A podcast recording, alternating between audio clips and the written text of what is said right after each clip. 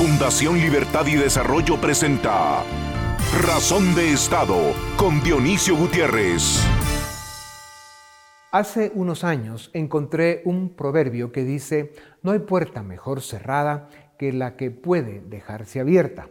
Decía un maestro, la vida buena es cuestión de confianza. Y es cierto, la vida diaria tiene otro pulso cuando se puede confiar en el doctor, en la tienda de la esquina, en la empresa en que se trabaja, en el juez, en la policía, en las instituciones del Estado. En los últimos 20 años, o sea, casi todo lo que va del siglo XXI, según estudios serios, la política, la economía y ahora la salud han venido sufriendo un descalabro de tal magnitud que ha hecho que los latinoamericanos hayamos perdido la confianza en nuestro entorno a niveles tan bajos que comprometen el desarrollo de nuestra región. En estos estudios se demuestra que la virtud de la confianza en América Latina está mucho más deteriorada que en los países desarrollados. Sus hallazgos confirman que nuestras sociedades viven con desconfianza en su prójimo, con desconfianza en su comunidad, en las autoridades, en las instituciones públicas y privadas. Según los expertos, este déficit de confianza compromete el desarrollo y el futuro. Nos hace sociedades débiles y sumisas descabeza el civismo, facilita la autocracia y erosiona las libertades. La confianza es la base de la cooperación social. Sin ella no hay desarrollo. La prosperidad depende de la capacidad de asociarse y esto solo se alcanza cuando hay desarrollo humano. Un desarrollo que solo dan la confianza y la asociación para alcanzar consensos que anhelan y trabajan por causas comunes. Esta es la clave del desarrollo. Dice un querido maestro que las personas confiamos únicamente en quienes aún no nos han mentido. El problema es que en los últimos 20 años la América Latina se ha llenado de mentiras e indiferencia de sus gobiernos, de sus políticos, de sus élites. Dice el maestro que la confianza, más que una virtud, es el resultado de practicar la honradez y la decencia. ¿Quién va a confiar en los estafadores que mienten? En quienes no honran su palabra o deshonran los contratos? Si esto es cierto en el orden económico, lo es mucho más en el orden político. Por eso, las personas, los ciudadanos, los grupos y las instituciones de la sociedad deben volver a los valores fundacionales que construyen naciones libres y prósperas. El primero, la confianza en nosotros mismos.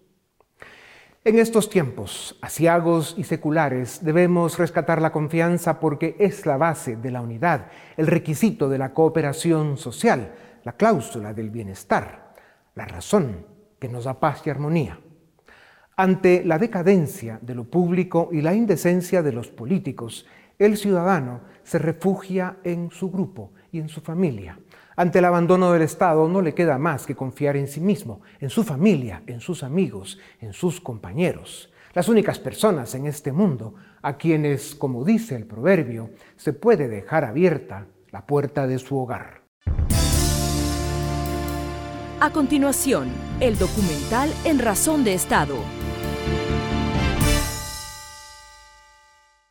La confianza es más que la seguridad que se tiene en uno mismo es la esperanza firme que se tiene de alguien o algo. Es la creencia de que los demás actuarán de buena fe y cumplirán sus promesas. Cumplirán las reglas del juego. La confianza es la base de la cooperación social. Sin embargo, los niveles de confianza han caído en el mundo y la situación es peor para América Latina. Un reciente estudio del Banco Interamericano de Desarrollo demuestra que desde la década de los 80 la confianza ha caído del 22% al 11%. Esto significa que solo uno de cada 10 latinoamericanos piensa que se puede confiar en los demás. Los expertos opinan que estas cifras son alarmantes y que tienen consecuencias importantes tanto en el ámbito de lo público como de lo privado en las sociedades donde la gente confía en los demás, suele ser fácil que las personas se asocien, que hagan negocios, se organicen en su comunidad para resolver problemas comunes y hagan valer sus derechos. El pensador Francis Fukuyama explica que en las sociedades donde impera la desconfianza, es necesario buscar costosos mecanismos de control y vigilancia para hacer negocios con los demás o alcanzar acuerdos. Esto equivale a decir que las sociedades con altos niveles de desconfianza pagan una especie de costo extra sobre todas las formas de actividad económica. Las sociedades con altos niveles de confianza se lo ahorran. En el ámbito de la cosa pública, la desconfianza tiene consecuencias devastadoras. Los ciudadanos están menos dispuestos a hacer sacrificios tales como pagar impuestos o respetar las leyes, pero sobre todo son menos proclives a exigir cuentas a sus gobiernos. La última encuesta del Latinobarómetro mostró que solo el 27% de latinoamericanos confía en su gobierno, el 25% confía en el Poder Judicial y un escaso 13% cree en los partidos políticos. El estudio del BID demuestra que las personas con altos niveles de desconfianza tienen menos probabilidades de apoyar el gasto de gobierno en educación y seguridad porque no confían en las promesas de los políticos de convertir los recursos públicos en servicios efectivos. ¿Cuáles son las causas de la desconfianza?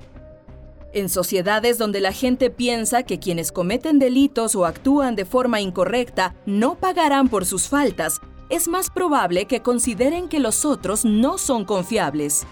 Esto explica por qué en América Latina, donde los débiles sistemas de justicia son la regla y predomina la impunidad, existan altos niveles de desconfianza. Sin embargo, el propio estudio del BID muestra que existen medidas concretas que pueden tomar los gobiernos para recuperar la confianza de sus ciudadanos. En primer lugar, deben mejorar el acceso a la justicia reformando sus maltrechos sistemas judiciales. En segundo lugar, deben incrementar de forma radical los niveles de transparencia en el gasto del presupuesto y mejorar la comunicación de las regulaciones que deben cumplir los ciudadanos.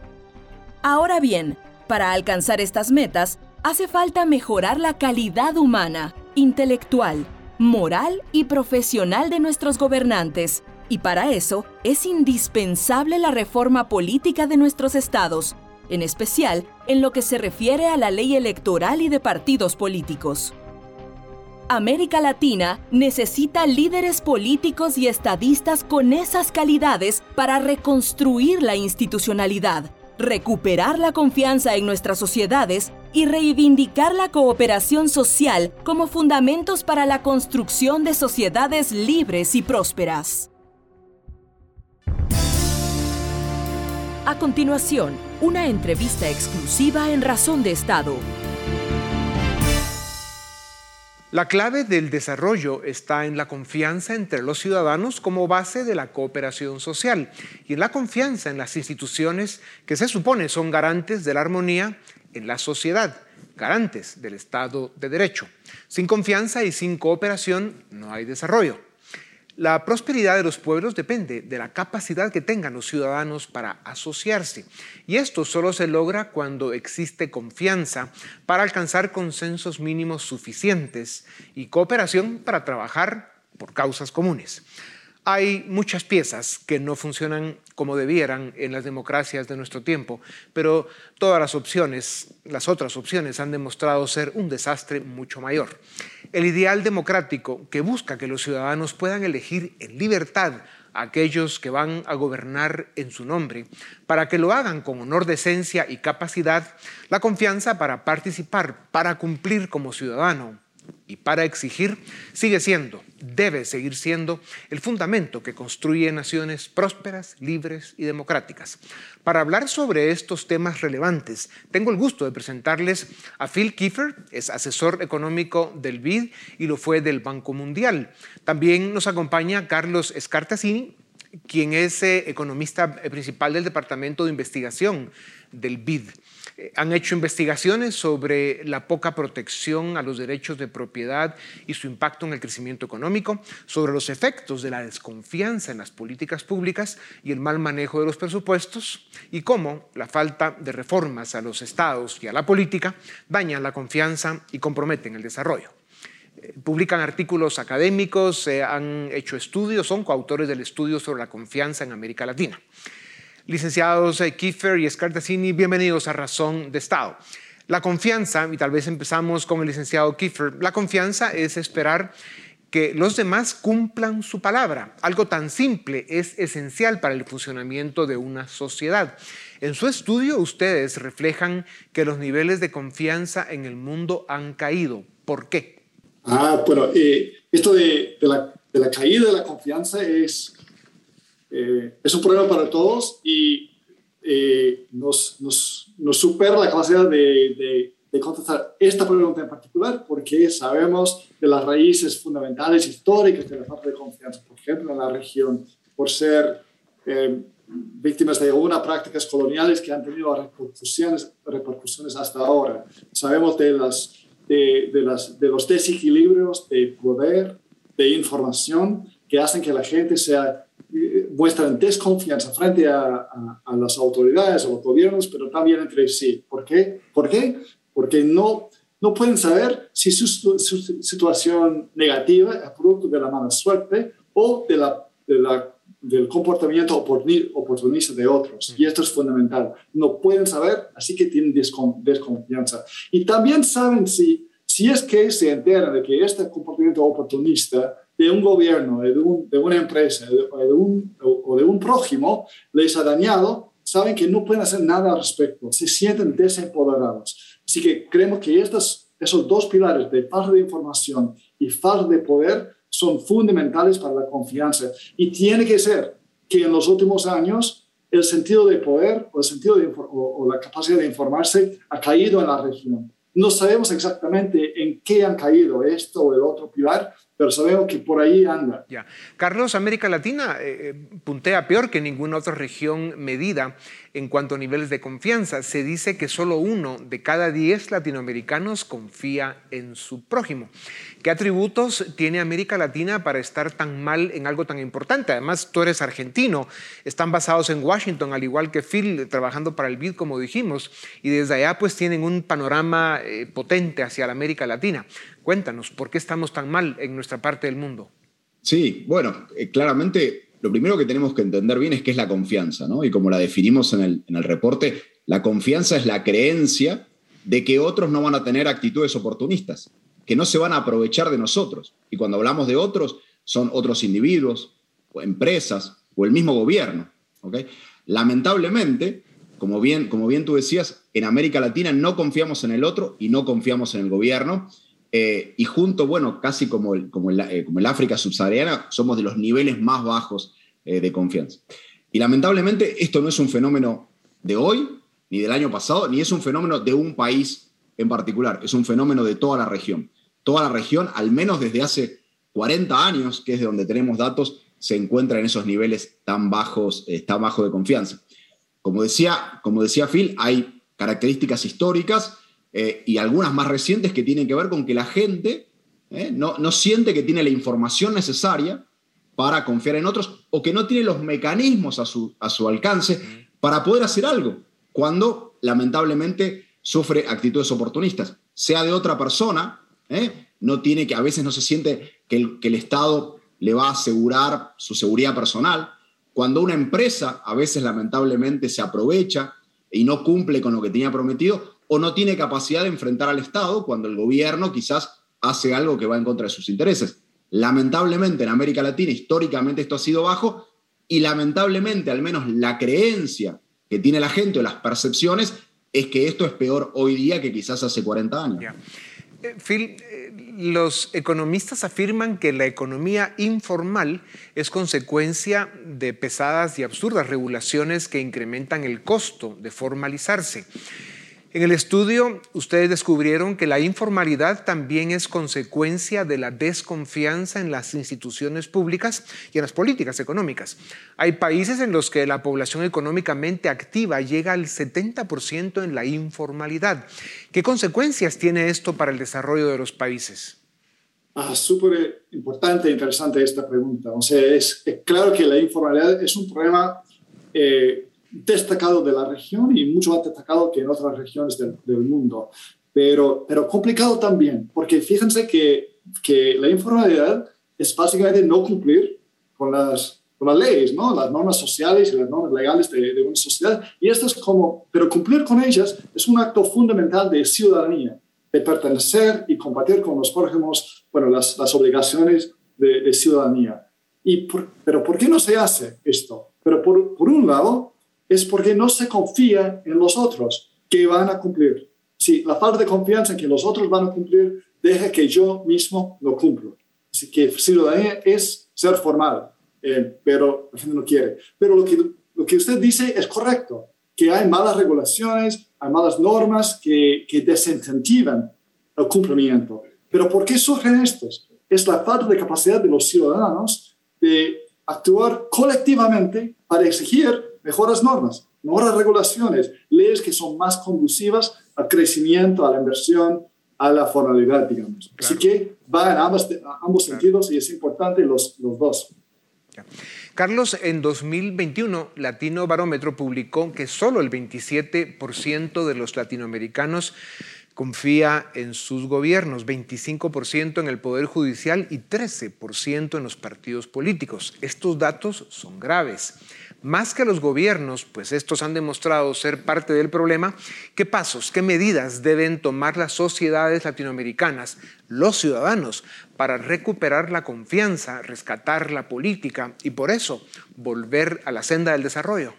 Bueno, claramente eh, no es fácil, ¿no? Si ojalá tuviéramos un switch para, para subirlo y que se solucionara todo. Sí. Es un problema bastante complejo en el cual estamos trabajando. Una cosa importante que tenemos que entender es que la falta de confianza en el gobierno no es independiente de la falta de confianza en el resto de los ciudadanos. ¿Por qué? Porque para confiar en el gobierno tenemos que hacer que el gobierno pague si no cumple, que el resto de los ciudadanos estén de acuerdo con nosotros en, en echar un gobierno que no, que no se comporta y que el resto de los ciudadanos no entren en prácticas clientelistas, etc. Eh, entonces, no podemos pensar solamente en, el, en, la confianza del gobierno con un problema separado de la, de la, confianza individual. Y al mismo tiempo, si no confiamos en el gobierno, es difícil confiar en nuestros ciudadanos. ¿Qué es lo que estamos haciendo? Muchas de las cosas que venimos apoyando desde el BID y son parte de la visión del BID hacia el 2025, que es mejorar al, al sector público, fortalecer a la capacidad que tiene el sector público de otorgar bienes y servicios públicos, de mejorar la eficiencia del gasto y de mejorar aquellas instituciones que hacen que, unos, que el ciudadano se empodere. ¿Cuáles son aquellas? Agencias regulatorias. Si necesitamos agencias regulatorias para controlar al sector privado y al mismo tiempo proveer información de calidad. Necesitamos una policía y servicios de seguridad que funcionen para cuidarnos también de los otros y necesitamos cortes y mecanismos que nos permitan acercarnos a ellos. Como ciudadanos, la clave también es la sociedad civil y juntarnos entre todos en pos de lograr esos, esos bienes comunes. ¿no? Ya. Phil, invertir para hacer negocios y por lo tanto generar empleos y oportunidades es difícil en un ambiente de alta desconfianza, como ya lo decía eh, Carlos. Fukuyama dice que las sociedades desconfiadas pagan un impuesto, un costo extra porque necesitan implementar más controles y vigilancia antes de llegar a acuerdos, como lo comentábamos. ¿Cómo afecta la desconfianza a la inversión, al crecimiento económico y a la creación de oportunidades? Oh, es fundamental en, en, varios sentidos. Eh, resumo un par de ellos. En primer lugar, en un ambiente de, de, de, baja confianza de la gente en sí mismo, de la gente en el gobierno, de la gente en empresas, es todo falta de confianza, hay un apoyo para regulación más estricta, para barreras de entrada más fuertes, que es totalmente contrario a la necesidad de, de, de crecimiento y productividad de inversión. Y esto es lo que vemos en, en, los datos, que en América Latina baja confianza está acompañada por altos niveles, o sea, altas barreras de entrada, por un lado. Por otro lado, eh, la falta de confianza impide el desarrollo de las empresas entre, el, eh, eh, la falta de confianza dentro de las empresas impide el desarrollo, impide la inversión. Vemos con datos de 3.000 empresas en la región que, que, recogimos que las empresas en que los gerentes um, eh, muestran baja confianza en otros, también no delegan. O sea, no delegan autoridad a, otro, a otros que no son sus familiares. Y esto implica que no pueden contratar a cualquier, a los expertos, a, lo, a los mejores uh, empleados, tienen que contratar a sus familiares. Claro. Y vemos en estas mismas empresas, empresas que hay, me, hay, menores niveles de inversión hay menos eh, innovación. Es que todo va en un conjunto, ¿no? No invierten porque no confían al gobierno, no invierten porque no confían en sus mismos empleados. Carlos, siguiendo con estos temas, numerosos estudios confirman que en las sociedades desconfiadas, las personas están menos dispuestas a pagar impuestos para que se inviertan en educación y seguridad, por ejemplo. Ustedes destacan que la transparencia en el gasto público, la eficiencia en los procesos y la facilidad en los trámites que deben seguir los ciudadanos sería una buena forma de construir confianza. ¿Qué casos de éxito podrían copiar las sociedades y los gobiernos latinoamericanos? Eh, danos un par de buenos ejemplos. Sí, no, lo, que tú dices es perfecto, perfecto para lo que estamos conversando. Lamentablemente, como bien decíamos, en sociedades donde no se confía, por ejemplo, no le demandamos al gobierno aquellos bienes y servicios que son los que eh, al final del día aumentan nuestro bienestar. ¿no? Eh, muchos de los ejemplos que hemos visto, por ejemplo, son casos donde los gobiernos dicen lo que van a hacer, ¿okay? hacen compromisos de gobierno, ¿eh? luego hacen y van mostrándole a la sociedad el cumplimiento de esos compromisos y luego informan que los han cumplido una vez que eso, eso se ha realizado. En todos esos casos vemos un incremento muy fuerte eh, de la confianza. Otro caso donde vemos aumentos de la confianza es cuando el gobierno involucra a la, sociedad en la decisión de ciertos gastos. ¿eh? Por ejemplo, que eh, asigna un, porcentaje del presupuesto, por ejemplo, a ser decidido por los individuos, a ser, los individuos presentan propuestas y son los mismos individuos los que luego votan aquellas propuestas que son, eh, que son las más... Nuevamente, al involucrar a la gente, se gana información y al mismo tiempo se la empodera para controlar ese, ese mismo gasto. Esos son dos pequeños ejemplos de muchos que mostramos en el, en el documento donde proveer la información a los ciudadanos termina generando mayor confianza. Phil, eh, sigamos con esto. Suficientes estudios confirman que la desconfianza aumenta cuando hay falta de comunicación y de información sobre la conducta ajena, sobre la conducta de nuestra comunidad. Estas investigaciones han demostrado que las personas evitan la información que contradiga sus ideas y creencias. Las redes sociales promueven que la gente se rodee únicamente de información que confirma sus ideas. Esto ha separado y creado sesgos y divisiones profundas en las sociedades y las están haciendo más desconfiadas. ¿Cómo se enfrenta a este fenómeno? Sí, eh, tenemos todo un capítulo dedicado a, este tema, que, los mercados de información eran mercados privados, ¿no? que no tienen nada que ver con el Estado, tienen bastante distorsiones, porque la gente busca la información que está de acuerdo con sus creencias, y no busca la información y no cree información que está en desacuerdo con lo que habían creído. Y estos son simplemente eh, eh, corrientes contrarios con lo cual, con lo cual tenemos que, eh, que, pelear. Y la única manera en que los gobiernos pueden pelear con, este, con esta información es, es con un flujo de información correcto información correcta y completa que responde a las necesidades de los, ciudadanos. Y lo que hemos visto en la región es que esta información no está fácilmente disponible. Es muy difícil en la región encontrar las marcas promedios de un, eh, de un colegio, de, colegios, las tasas de delincuencia en los barrios, eh, la, las tasas de mortalidad en los hospitales públicos. O sea, todo que es el desempeño de los gobiernos es difícil averiguar. Y, y, la mejor manera de combatir la información mala, las distorsiones en los mercados de información, es llenar esos mercados de la información correcta y completa. Y los gobiernos están muy lejos de hacerlo. Ya. Parece que ese desafío nos va a tomar un buen tiempo para resolverlo porque no se ve fácil. Carlos, los estudios hechos sobre la convivencia y el desarrollo también confirman que cuando la gente eh, descubre que quienes cometen delitos o se comportan de manera incorrecta no son castigadas, crece la desconfianza. América Latina está enferma de corrupción e impunidad. Sus sistemas de justicia son débiles, por decir lo menos. Aunque el origen del problema se resuelve con la reforma a las leyes electorales y de partidos políticos para mejorar la oferta política en nuestras sociedades, ¿por qué es tan importante la reforma al sistema de justicia? Bueno, principalmente por, como decíamos, la gente desconfía cuando no tiene la información, cuando no hay, cuando no hay información y se sabe que aquellos que se comportan de manera oportunista van a, pagar un precio eh, por hacerlo, o que aquellos que se comportan adecuadamente van a ser premiados por hacerlo. Bueno, por el otro lado, pasa lo mismo. Cuando la gente no está empoderada, no siente que alguien va a pagar un precio por la actitud oportunista, entonces eh, eso hace que sea más desconfiada.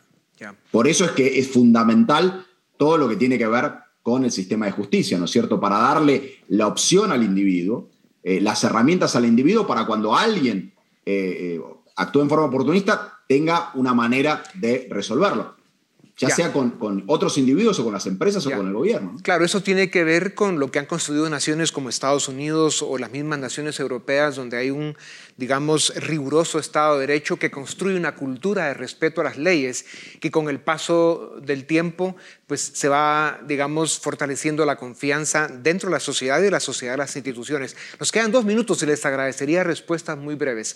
Phil, las sociedades donde la confianza es débil también se caracterizan porque caen presa de la sobreregulación o excesivos procesos burocráticos. Eh, como no se confía en el ciudadano, el poder estatal recurre a las trabas y los controles excesivos. Se cae en un círculo vicioso de nunca acabar. A más regulación, más ineficiencia y también más corrupción. ¿Cómo se rompe este círculo vicioso? Eh, creo que actos de liderazgo aquí están por ahí, ¿no? porque ya hemos visto también en la encuesta que hicimos a los funcionarios públicos de la región una falta de confianza en los ciudadanos. O sea, realmente mm, traen, traen su, su falta de confianza a la oficina y cuando construyen reglamentos dicen que nada, no confiamos en ellos. Así que hacen reglamentos y, y, y, su presión fiduciaria es mucho más estricta que, que, que en otros países. Habría que arriesgarnos y decir, bueno, vamos a confiar y levantar un poco el, este, este, este Y no solo sobre las empresas, sino también el acceso a beneficios, etc. Levantar un poquito. Pero esto no va a ser popular, porque esta, estas restricciones responden a la voluntad de una población de falta de confianza. Así que por eso es un acto de liderazgo. Muy, muy importante. Para terminar, Carlos, ¿es la construcción de confianza un tema cultural que se logra con mejorar la oferta política, con educación, con responsabilidad ciudadana, con el más riguroso respeto a las leyes y en libertad?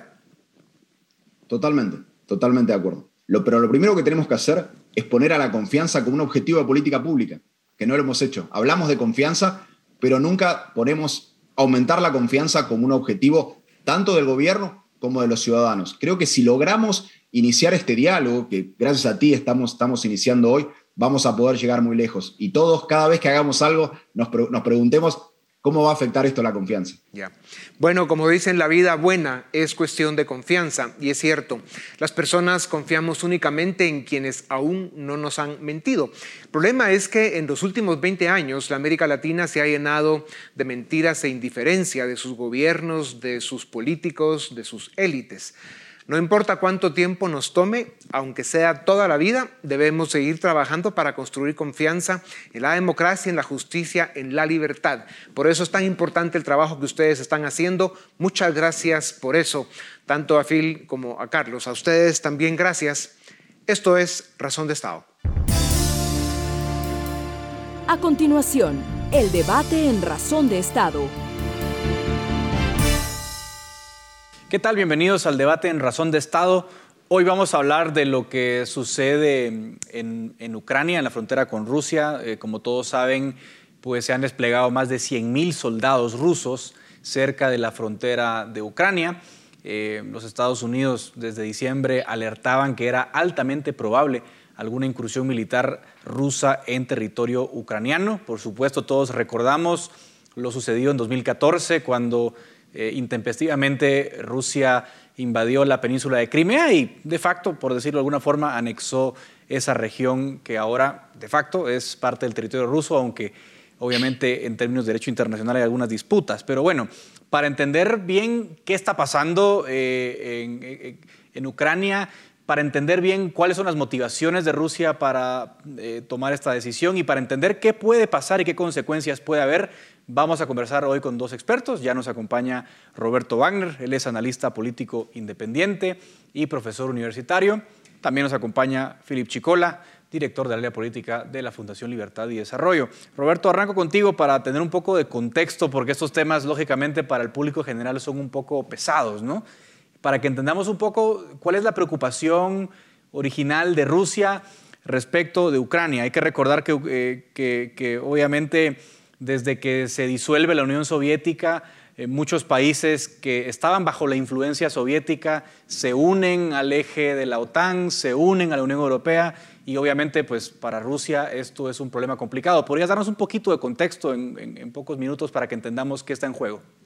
Eh, sí, con mucho gusto y muchas gracias por la invitación. Eh, aquí lo que sucede es precisamente, primero, lo que es Ucrania y lo que son algunos de los, como bien mencionaste, algunos de los países de la ex República eh, socialista soviética, la, eh, eh, que hoy en día pues ya se, ha convertido en la Federación Rusa, son, han sido siempre históricamente países estratégicos, particularmente Ucrania, hace muchos siglos, incluso Kiev funcionó por cierto tiempo como capital del imperio ruso. Y la principal salida al mar, al océano, que ha tenido Rusia siempre ha sido el Mar Negro. ¿no?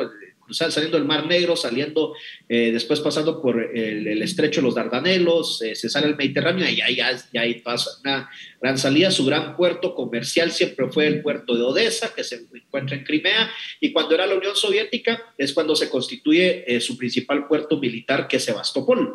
Entonces, es, es una región estratégica y de mucha importancia para Rusia. Uno. Dos, como bien dijiste también, empezamos a ver desde lo que ha sido, digamos, todo la, política exterior y de seguridad común de la Unión Europea, pues ha llevado a cabo una expansión en ocasiones bastante agresiva, diría yo, precisamente hacia Europa del Este. Ahora, ¿cuál es un problema que, que se presenta, el gran problema que se presenta acá?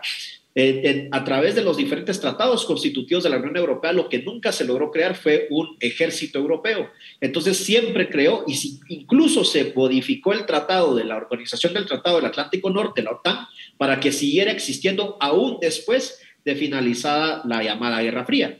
Eh, ahora, la OTAN nace precisamente como una defensa para Europa Occidental sobre la amenaza soviética pero en la mente de los rusos la OTAN es una organización antirrusa, es, es el brazo militar de Occidente. Y aquí el gran problema es que ya pasó en el 2009 con Georgia y pasó en el 2014 con Ucrania, es que los rusos ven en Ucrania, en Georgia, en el Mar Negro su área de influencia.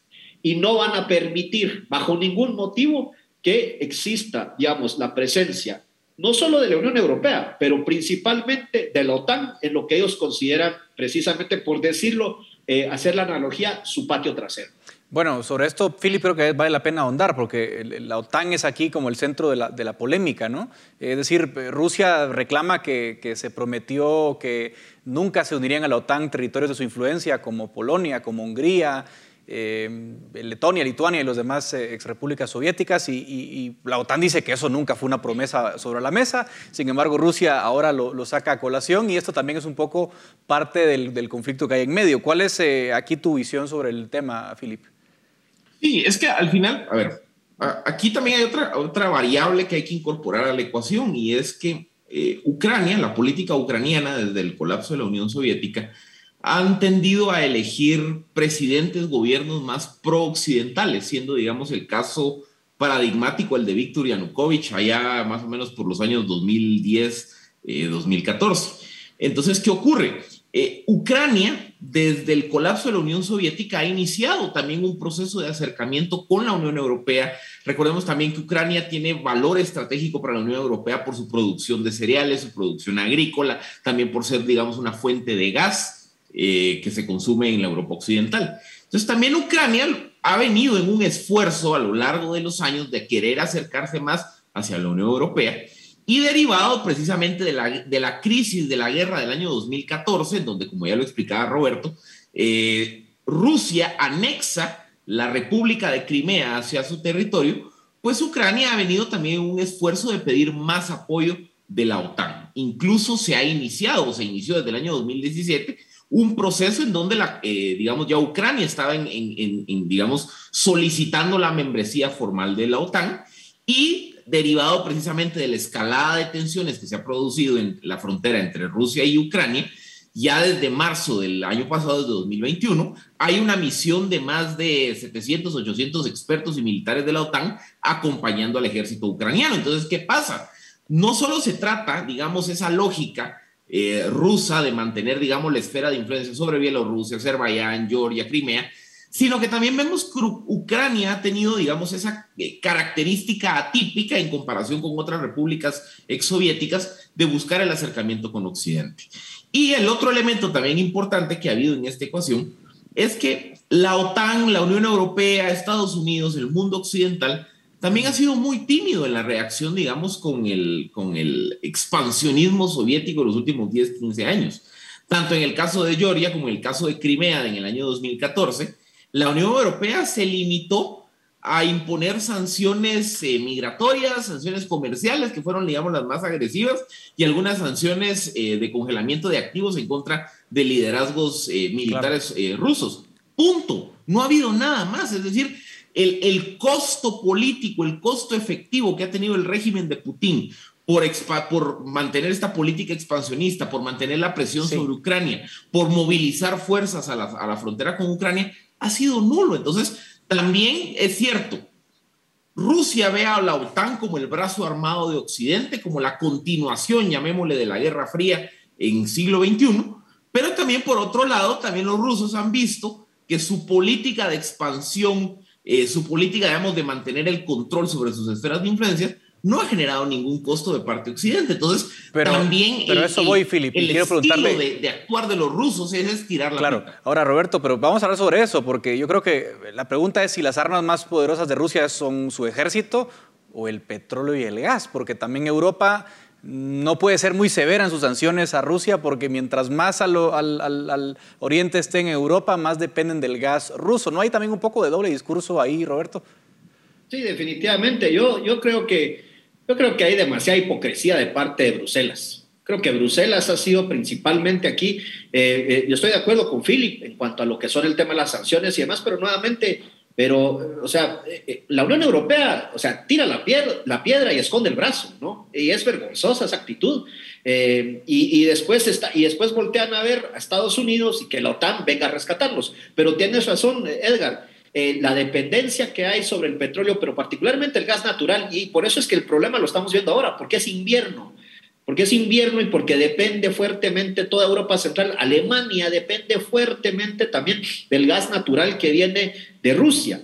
Ahora, eh, ¿cuál es otro, el, otro, el otro problema que empezamos a ver alrededor del 2014 cuando se empieza a hablar sobre un posible referéndum para iniciar un acuerdo de asociación y después ya una, una, una, solicitud de anexión formal a la Unión Europea, es que si, si digamos que ingresaba eh, Ucrania, pero después pensemos en Georgia y pensemos en otros países de lo que es el Cáucaso, como Azerbaiyán y Armenia, digamos que se va expandiendo ahí la Unión Europea y entonces llegan al Mar Caspio.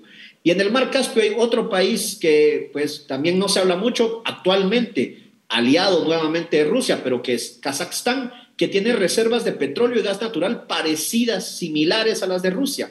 Entonces, para la Unión Europea sería un puente energético, el cual ya no tienen que preocuparse por Rusia. Y los rusos saben eso, los rusos económicamente dependen también de esto. Entonces, eso es gran parte del problema actualmente. Estados Unidos promete suministro de petróleo y gas en caso de que eh, Rusia se lo, eh, se lo corte a Europa, pero es muy poco y muy tarde, no, no, no existe la capacidad actualmente de generar un suministro eh, en la medida que lo necesita Europa, como actualmente lo tiene Rusia. Y ese es el otro tema también, digamos, que va a ser, que, que es una cuestión problemática de una Unión Europea, en mi opinión, que yo insisto, para mí son los, son los principales responsables en cuanto a, digamos, pensar de que todas sus acciones y este expansionismo también que han tenido no va a tener, no va, no va a generar una reacción del otro lado, pero también como dice Filip, y ese es el gran problema, ¿qué puede hacer la Unión Europea? ¿Sancionar a quién? No tienen peso coercitivo de ningún tipo. Y entonces, y se van a meter a molestar al territorio de León y ahora, y ahora están preocupados porque les empieza a rugir. Ese es el gran problema. Ahora, Philip, digamos, en 2014 estaba bastante claro, lo explicó muy bien Roberto al inicio, Crimea era fundamental porque es el único acceso que tiene Rusia a aguas templadas, básicamente. Punto. Ahora, era claro que el objetivo ruso era apoderarse eh, del, control de Crimea por razón de Sebastopol, Odessa y demás. Ahora, hoy, ¿cuál es el objetivo ruso? O sea, ¿cuál Rusia realmente no? Yo dudo que quiera invadir Ucrania y tomar y instaurar un gobierno prorruso o, o realmente hasta dónde está dispuesto a llegar Putin. Te pregunto concretamente, ¿Qué quiere Putin y hasta dónde crees que puede llegar? Es que hay, dos motivaciones, digamos, la formal oficial y, digamos, la geopolítica. La formal, básicamente lo que quiere Rusia es una garantía legal de que Ucrania nunca se va a incorporar a la OTAN. O sea, ese es, en, eso se resume, digamos, la solicitud formal que el gobierno ruso ha estado planteando en las negociaciones. Y obviamente hay una, toda una discusión de decir, bueno, Rusia no debería de tener poder de veto sobre la decisión que pueda o no tomar Ucrania si decide incorporarse a la OTAN o si decide, digamos, seguir manteniendo su política de acercamiento con Occidente. Entonces, ese, digamos, está siendo el debate eh, superficial, lo que se está discutiendo, digamos, en las, en las mesas de negociación entre OTAN y Rusia y. Pero tras bambalinas, Rusia tiene, digamos, varios elementos de interés geopolítico. El primero, mantener control sobre sus esferas de influencia. Es que al final de las grandes repúblicas exsoviéticas, Ucrania probablemente es la que tiene mayor interés geopolítico por, las, por la producción agrícola, por el gas, por la importancia, eh, digamos, geográfica que tienen el control sobre Crimea, el acceso a aguas templadas, el puerto de Odessa, la salida al Mar Negro, etcétera, etcétera. Ucrania ha sido probablemente la, la república exsoviética que ha tratado de marcar la mayor distancia respecto de la Rusia eh, eh, postsoviética. Entonces, también lo que ha querido el gobierno ruso a lo largo de los años, por la vía de influencia política, por la vía, digamos, de, de operaciones de contrainteligencia, ha sido cómo hacer de Ucrania un títere al estilo de cómo ocurre, por ejemplo, con Bielorrusia, el vecino del norte de Ucrania, que es realmente un estado satélite de la Rusia de Putin. Entonces, ese es el gran objetivo que obviamente no se está manifestando en las en las eh, negociaciones públicas, que es Rusia quiere tener control de Ucrania, porque es no solo la República exsoviética más grande, eh, sino que además ha sido la rebelde de los últimos 30 años después del colapso de la Unión Soviética. Lo que dice Philip es claro, ¿no? Sergei Rabkov, el viceministro de Relaciones Exteriores, dijo literalmente necesitamos garantías sólidas, impermeables, a prueba de balas, a prueba de agua, legalmente vinculantes, así lo dijo literalmente, de que Ucrania nunca se va a unir a la OTAN. Ok, está claro. Pero te pregunto, Roberto, lo mismo, ¿hasta dónde, o sea, cómo se vería eh, eh, el día después de que Putin logre lo que quiere? ¿Hasta dónde va a llegar militarmente? ¿Qué riesgos vemos? Es decir, para el ciudadano de a pie, eh, preguntarse, bueno, ¿qué va a pasar? ¿Va a llegar las tropas rusas a Kiev y van a derrocar al gobierno? Es decir, ¿tú cómo crees que se va a ver esa intervención rusa o qué es lo que realmente espera Putin de esta, de esta intervención? Yo, yo estoy de acuerdo con Philip y agregaría una cosa yo creo que Putin también quiere retomar un protagonismo internacional, quiere regresar a la mesa de los, de los chicos grandes, ¿no? Quiere ser otra vez nuevamente, eh, tú lo dijiste Edgar, eh, aparte del gas y del petróleo y el ejército, ¿qué más tiene Rusia? O sea, Rusia puede, digamos, las sanciones económicas, sí es un, país a que, que, lo afectan las sanciones económicas, pero eh, yo creo que quiere recuperar ese prestigio. Hay que entender que la visión de, de Putin eh, de Rusia es que este es un imperio euroasiático. No tanto así una potencia occidental, es un imperio euroasiático, pero quiere también estar otra vez negociando con los grandes. Eh, vimos que después de lo que sucedió en el 2014 dejó de ser parte del G, que hoy en día es el G7, era el G8, yo creo que quiere eso. Yo creo que eh, eh, no creo nuevamente, es que aquí hay una situación. sería un desgaste muy fuerte precisamente también para Rusia, una intervención a todo nivel en Ucrania, ¿no? Eh, principalmente, recordemos, eh, Ucrania también es un país geopolíticamente, lo que se conoce como geopolíticamente entrampado, o sea, es, eh, es el este de Ucrania no se identifican como occidentales, se consideran más proeslavos. Y hay muchos, y por eso es que están siendo apoyados por los, separa, por, por los rusos, están apoyando a separatistas ucranianos, toda la región del Donbass. pero mientras que el resto del país son, o sea, sí están completamente, ellos quieren ser parte de la Unión Europea y y hay un rechazo total a Rusia. Pero eh, aquí yo creo que nuevamente, si tomando eso en cuenta, sería un error de parte de Putin invadir completamente Ucrania, sería muy desgastante. Pero también hay otro elemento.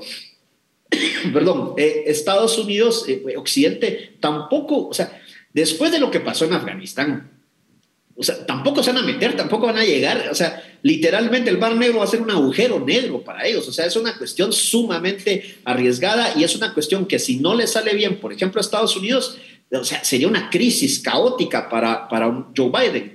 Eh, yo, lo, yo no me sorprendería ver alguna escaramuza en la frontera, pero todo con miras a que se sienten en la mesa y a que, digamos, después haya un discurso en el que, por ejemplo, venga un, un Vladimir Putin y diga, logramos que Ucrania no sea parte de la Unión Europea y la OTAN, y un Estados Unidos que diga, logramos de que eh, Rusia no invadiera Ucrania.